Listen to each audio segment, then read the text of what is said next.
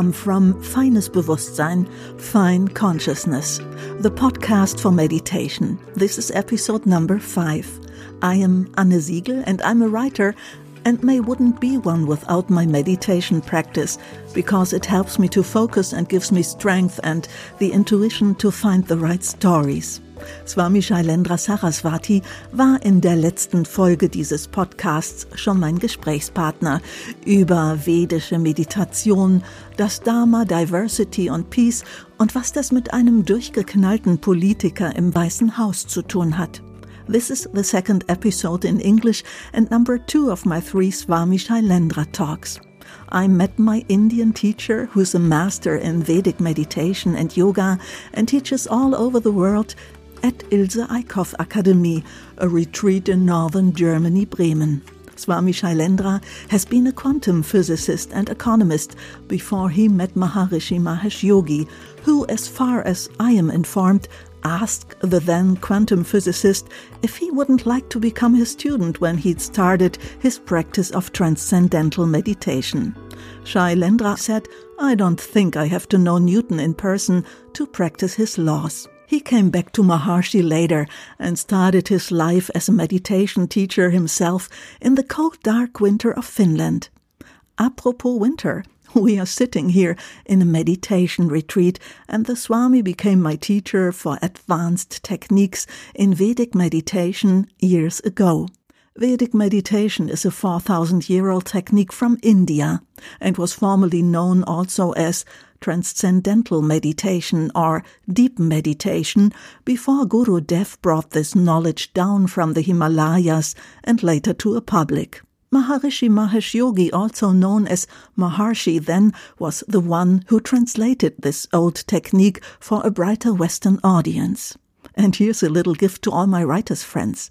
Hermann Hesse is said to have practiced the same meditation already 100 years ago, like we do it today, 20 minutes in the morning, 20 minutes in the evening to lower your stress level, calm your nerve system, or to improve your immune functions. Not too bad in a time of a virus that also produces stress and anxiety, right? So let's jump back to my second part with Swami Shailendra. We are sitting in a meditation room, face to face on a big mat, my teacher in his colorful orange robe, and me facing a wonderful wintry forest glide behind the window with a glimpse of snow on the pine trees. Also, viel Spaß mit Folge 5 von Feines Bewusstsein. We are talking about Akshi, traction and distraction, fully blinded people, collective consciousness and the levels of God, integration, family, and what it means to meditate in a society that faces a shift of paradigm. Enjoy, or as we say in German, gute Unterhaltung. So let's talk about communication. Sometimes I think we live in a world of distraction. Mm-hmm. Would you agree? Well, traction. No, it could be this, it could be you. okay. Yeah. We are we are carried away. Traction is to carry, you know, tractor carries things. so we are we have both uh, tendencies to move out and to move in. Yeah? And both are important because consciousness as such wants to be conscious. Okay? And it wants to be conscious in all possible ways and it wants to be conscious extensively and intensively. No. So, into two different directions. It, normally, we think that these two are opposite to each other. Okay. Like like when i'm just sitting in the room i'm aware of almost everything that's happening and when i'm reading some fine print then i'm intensely aware of that fine print but at that time i'm not aware of what is happening around me Okay. Yeah. Yeah. so when i'm intensely focused then extensivity is lost and when i'm ex- then one is lost the other is gained Yeah. but this is a limitation of the physical body consciousness doesn't have that limitation Yeah. Oh, that's interesting. Yes, you're right. Yeah. So consciousness can afford to be extensive, extensive as well as intensive. But for that, it uses different instruments. Okay. For intensive experiences, it has created this body. Yeah. And because it has created an eye, for example, Yeah. Hmm. the eye can see very clearly, very precise boundaries and everything, you know, focused. But it has to sacrifice extensivity because it cannot see beyond a particular distance. Yeah. But with the mind's eye, when we see a dream, let's say, mm-hmm. or if I close my eyes and imagine something, yeah, then I'm not using this physical eye. In fact, the, to bring this contrast clearly, in Sanskrit, each of these senses has two different names.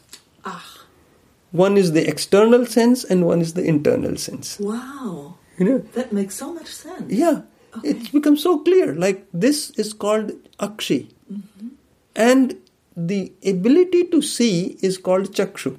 Ah, okay. Yeah. Like when I see a dream, I don't see with the akshi, but I see with the chakshu. Even a blind person is euphemistically called a gyan chakshu. That means he's seeing with the chakshu, not with the akshi. Oh, wow. He is not lost his chakshu, he's only lost his akshi.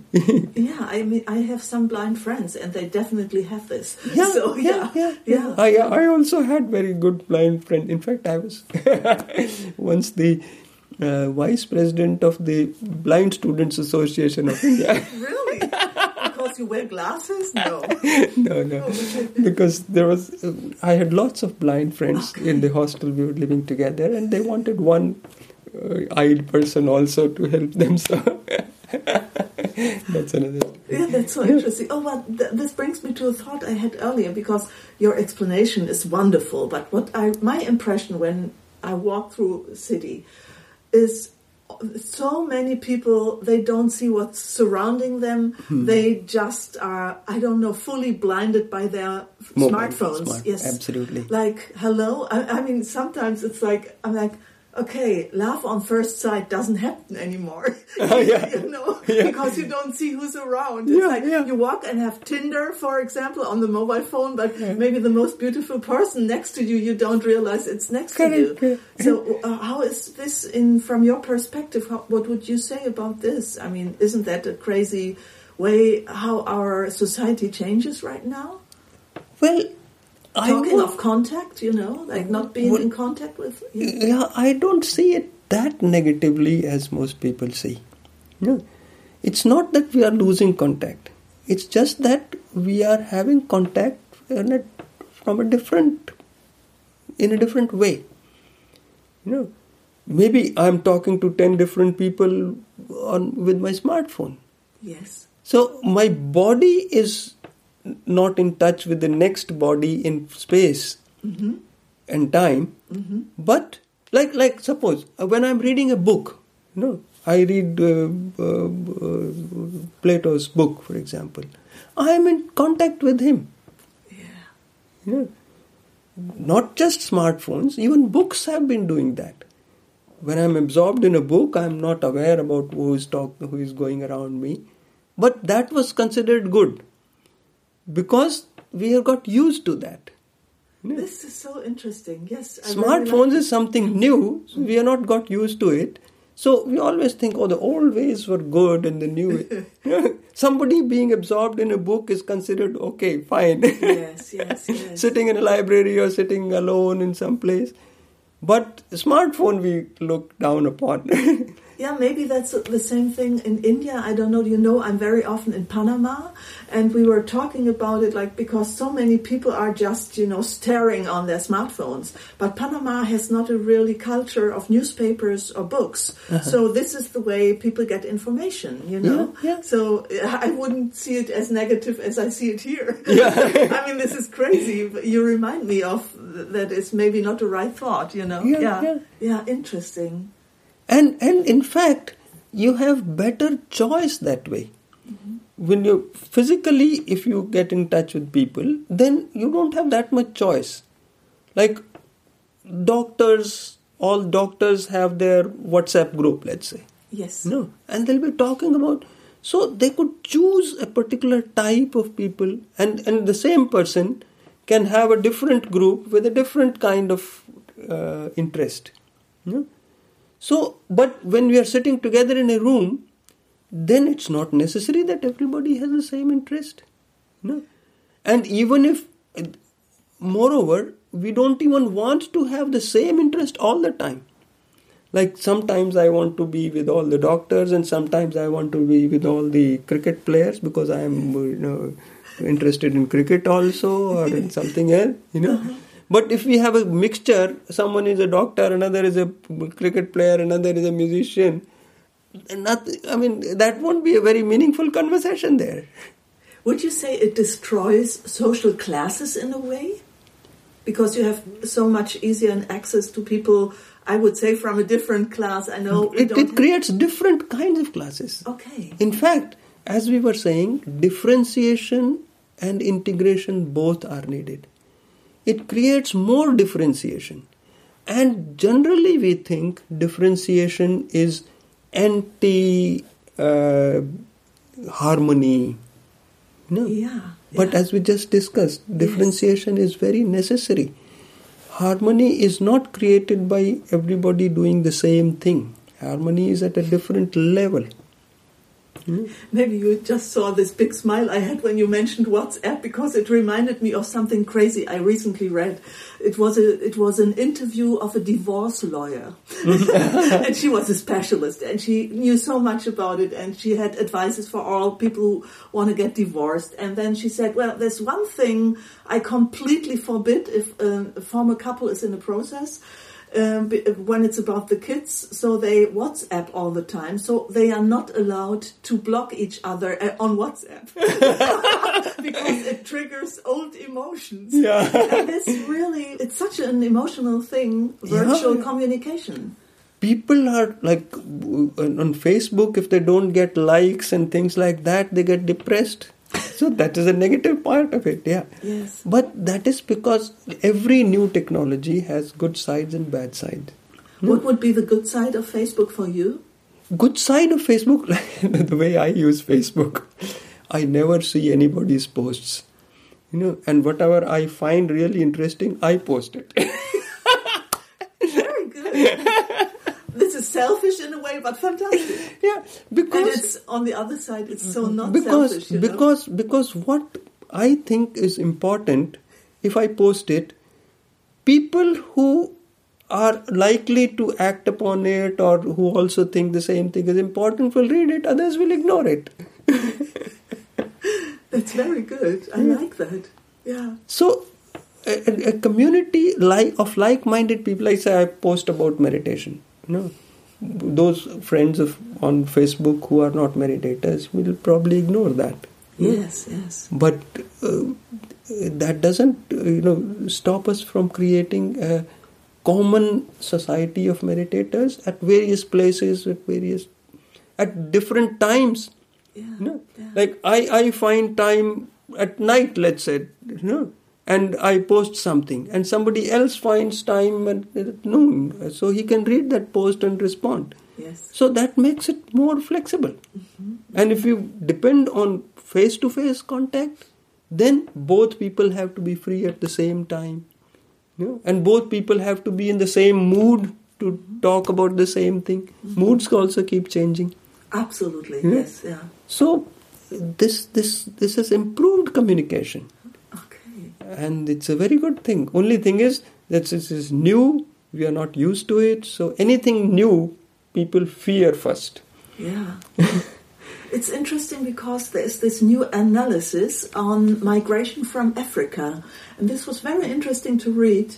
It's so you see, I read a lot. So uh, it said like a lot of migrants who come to Europe. It's a big topic here, you mm. know, migration, in, and we don't know what's coming out of it. Um, but they get the wrong images because they all use cell phones now. and there are these crazy images like, oh, in, in Europe, everyone has a big ass car, you know, and uh, I don't know, lives in a castle, drinks champagne, blah, blah, blah. All this, like, I would say, maybe a very um, capitalistic way of, you know, yeah, Uh-huh. yeah, yeah. So this is where you get the wrong image out of maybe a good tool. Uh, because uh, they they were able to see Yes, and they Uh, wanted they the wanted to go there your- not knowing that it's not the reality, you know, because this was their image. They got like mini series or pictures, uh, Uh-huh. in, in, like someone who's living, let's say in Senegal or so, Mm-hmm. and he's like, "Oh, I want to go there." you know, this is the impulse uh, Uh-huh. coming out of a, a wrong image. Uh, But it may be exaggerated to some extent because in the movies, etc., they see it maybe exaggerated. But the difference is still there, isn't it? that's right. Yeah, that's absolutely right. Yeah. So it yeah. may not be that much of a difference. The solution to that is not, again, like some people in Germany are thinking in right terms, is to create situations there so that they don't have to move. Um, I completely agree, and migration is such a big topic in our times, but Uh-huh. it was always a big uh, topic. I wouldn't be there if there's not migration because my father migrated, you know. So, yeah, or my And it, it, it, it's very natural for a person to move from an uncomfortable place to a more comfortable place. yes, yeah, So the solution is neither to stop him or nor to take him or whatever. The solution is to create comfort there.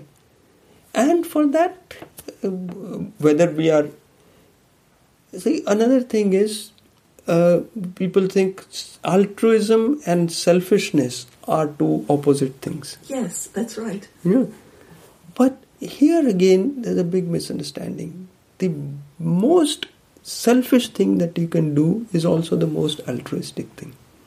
Okay, Yeah. Like this this example of cells. yes, Every cell is completely selfish because it doesn't bother about anybody else. It just bothers about what its own inner self says and works accordingly.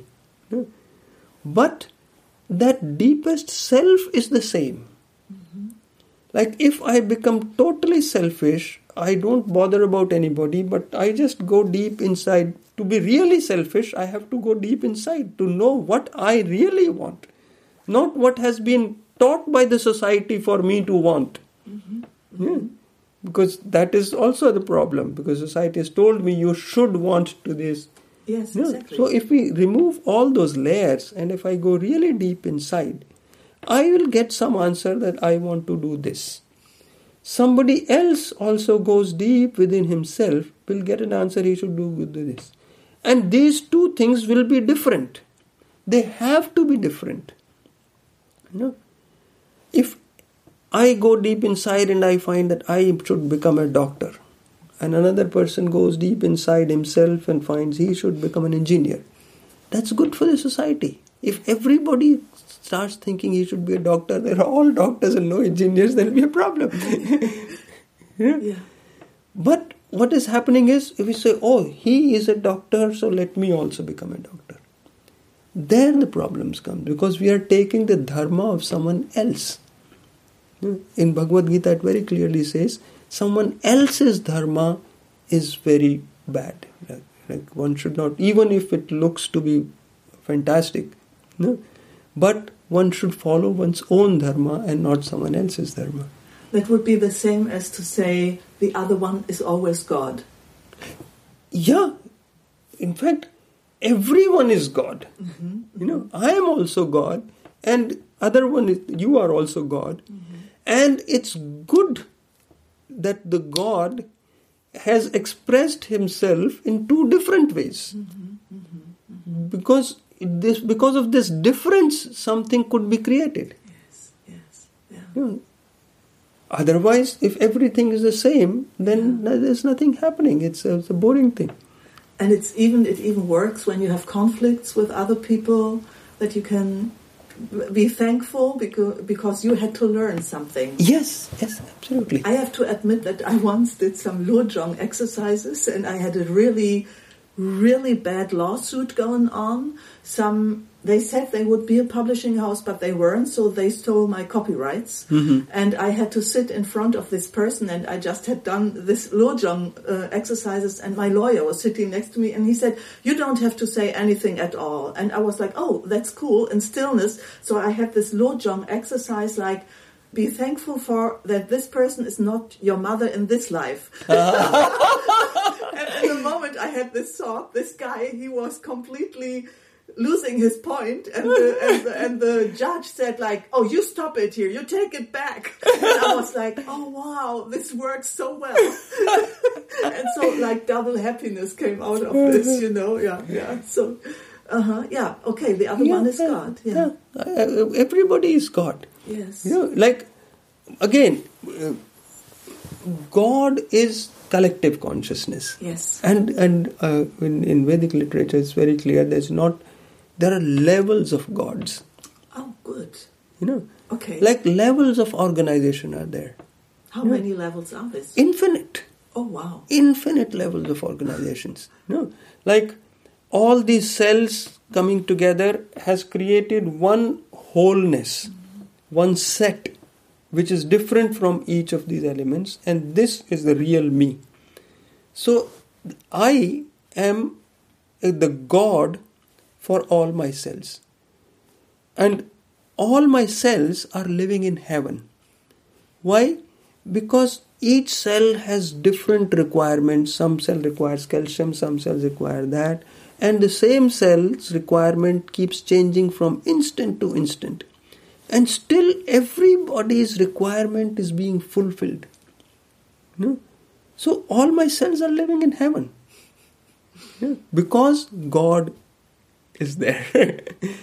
I am the God for all my cells. That means the wholeness is the God for its parts. Mm-hmm. Now, this is a very concrete experience for me, a very clear experience for me that I exist. Yeah. Because of this very nice integration. Similarly, many people in a family they are like the cells of another person which is the family. Yeah i was thinking of it earlier. Yeah yeah yeah. and this is called in, in vedic literature this is called kul devata. Kul means a family and devata means a level of god. No. Ah, okay. And just like sometimes I want to express myself, I do it through the tongue. Sometimes I do it through my hand by writing. So the Kul Devata, the family god, can sometimes express from one and from the father or mother or the son or the daughter or the, like that. because we're different parts of the same body We are different parts of the same body. okay Now, normally, nowadays, the family is not so well integrated. yes So, the family as a person is not experientially clear. yeah No. But in a vague sense, we can know that uh, if one person in a family is sick, everybody is down to some extent. No? Like, yeah, and in the positive, from a positive perspective, it would say everyone empowers every part. everybody empowers everybody else. Yes, No? yeah. You know, the son uh, gets a prize in the school and everybody in the family is happy. you know, like if uh, I eat something tasty, my tongue tastes it, but my eyes start glow- glowing, and, uh, and my you know all parts of my body are happy because one part is uh, getting some good experience. So family is, uh, and and uh, just a, a, a digression. I've seen this family person actually in in action. You know, there's a friend of mine who was here a few days back. Ah, okay. You know, uh, I know him from a long time, but his family, he has a younger brother, and is a normal, you know, not very spiritual or you know, rowdy kind of person.